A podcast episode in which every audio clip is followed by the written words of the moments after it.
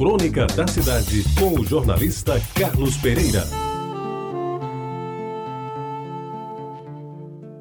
Amigos ouvintes da Rádio Tabajara, se os chamados dias úteis da semana, naquele tempo eram preenchidos com aulas no grupo escolar e tarefas caseiras na ajuda aos pais, nos fins de semana era o lazer total.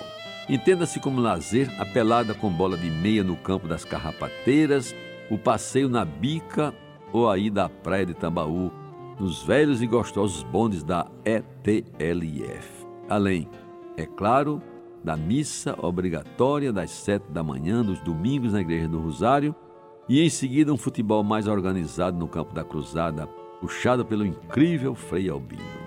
Nessa minha caminhada em busca da infância, já quase perdida no tempo, é bom lembrar a delícia que era tomar banho na cacimba da Rua do Meio, que hoje tem o nome de Maximiano Machado, no centro de gravidade de Jaguaribe, esse bairro das mais lídimas recordações de tantos que, como eu, nasceram e ali cresceram. O programa acontecia invariavelmente aos sábados, sem camisa ou com a camiseta surrada de pés descalços, num campo com traves feitas em troncos finos de árvores furtados sorrateiramente na mata da chesfe e com um piso de absolutamente careca, isto é, sem um centímetro sequer de grama, aí se desenrolava a melhor pelada de futebol de que já participei na minha vida. O campo, o campo ficava dentro de um grande sítio, localizado na confluência da Rua da Concórdia com a Vasco da Gama. O sítio pertencia a um doutor, cujo nome não lembro, que tinha ganho a terra de herança e, sem cara feia, nos permitia ao longo de todo o ano utilizá-lo como nosso campo de futebol, onde podiam atuar até sete jogadores de cada lado. Quem sabe se não foi aí que começou o que se chama hoje de futebol society.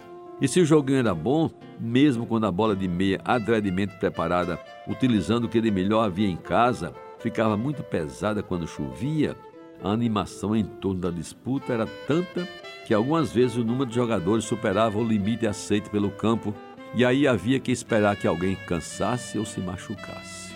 E para não perder a vez, o melhor era chegar primeiro, assim a vaga estava garantida. Eu, como morava em frente ao estádio e era o dono da bola, sempre tinha o meu lugar no time, principalmente porque a minha mediocridade como futebolista não causava nenhum transtorno ao time adversário. O resto dos times era composto a partir da escolha do par ou ímpar, processo de seleção que reinou durante muito tempo naqueles anos de felicidade.